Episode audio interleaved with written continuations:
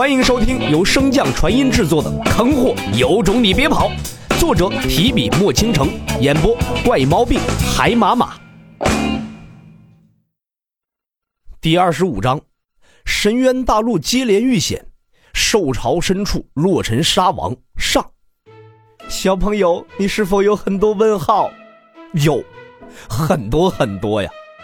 在小脑斧求助的眼神中，洛尘悄无声息地向远处退去，并通过契约向小脑斧传音道：“这便是我要教你的第一个妖生信条，一妖做事一妖当。”洛尘的声音很是严肃。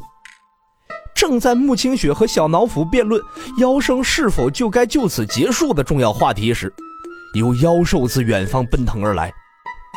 麻烦了。洛尘略一打量，便朝着一人一兽的方向飞掠而去。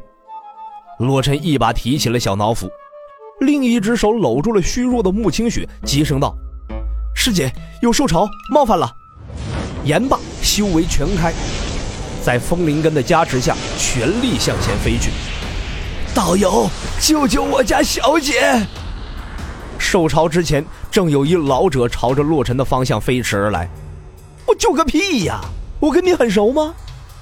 洛尘心底暗骂，那股狂暴的兽潮一旦被卷进去，即使是自己那便宜老爹也不一定能全身而退呀。虽然并未答应，但是洛尘还是很仁义的，借土灵根之力筑起了一座座岩壁，并且给后方之人留了一个不大的口子。那至于能不能活，那就看你自己了。在洛尘全速的飞驰和不断的变向下，兽潮彻底被甩开了。可是他也被赶到了一处群山之中。洛尘打量着四周，微微皱眉。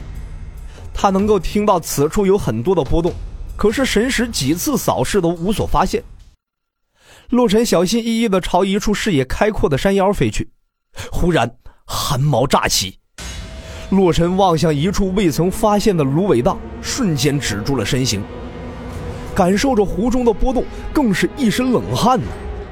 这湖水不仅隔绝神识的探测，里面更是有着诸多大妖蛰伏。静止片刻，那鼓点般的心脏跳动才缓缓放平。洛尘此时才敢慢慢的向后退去，可他怀中的穆清雪却是未曾察觉到这一点呢，疑惑的问道：“怎么了？”话音未落，哗啦啦，无数条触手自湖底袭来，洛尘头皮发麻呀。瞬间朝着高空冲去，那可真是一波未平，一波又起呀！刚飞至与山顶齐平的位置，洛尘便感觉到了一股强大的神识扫来。洛尘赶忙朝神识所在望去，只见山顶俯卧着一只巨大的青鹰，正一动不动地注视着洛尘呢。那青鹰感受到了洛尘的探查，一声鹰力惊空厄云，直接冲碎了他放出的神识。洛尘闷哼一声，头痛欲裂呀！师弟，在这大陆千万不要用神识与妖兽交战。穆清雪焦急的声音响起，洛尘心底暗骂：“你说的可真是时候啊！我神识刚被重创完，你在马后炮。”还未等洛尘有何动作呢，那青鹰便又展翅飞来，速度之快，只见轻影。洛尘放下了一人一兽，彻底封闭神识，将注意力凝聚于双耳。手中长枪再次出现，身着岩鳞，一动不动。洛尘自知速度不敌，所以他要与那青鹰硬换一击，凭借自己强大的肉身击退这妖物。长枪寒芒凌冽，灵根蓄势待发，只需要刺中一枪，这青鹰的命便休矣。似乎感受到了洛尘的威胁，疾驰而来的青鹰突然向上拉升。那巨大的身体硬生生被弯成了九十度，颇有怪异之感。青鹰与湖水之中的妖兽各自发出一声兽吼，似乎达成了什么协议，两者同时袭来。小脑斧，空间转移，准备将我送到青鹰的上方。师姐先往后靠，他不会针对你们的。洛尘的声音冷漠无比，眼睛一眨不眨地盯着那巨大的身影。青鹰在触手快要接近时，才猛然加速俯冲而下，巨大的鸟嘴如长矛一般刺来。小脑斧，洛尘瞬间消失在原地，出现在了青鹰的身后。风灵根加速，雷电之力弥漫长枪，朝着正在变向的青鹰捅去。结果也有些出乎预料，长枪似乎毫无阻挡般的将他捅穿。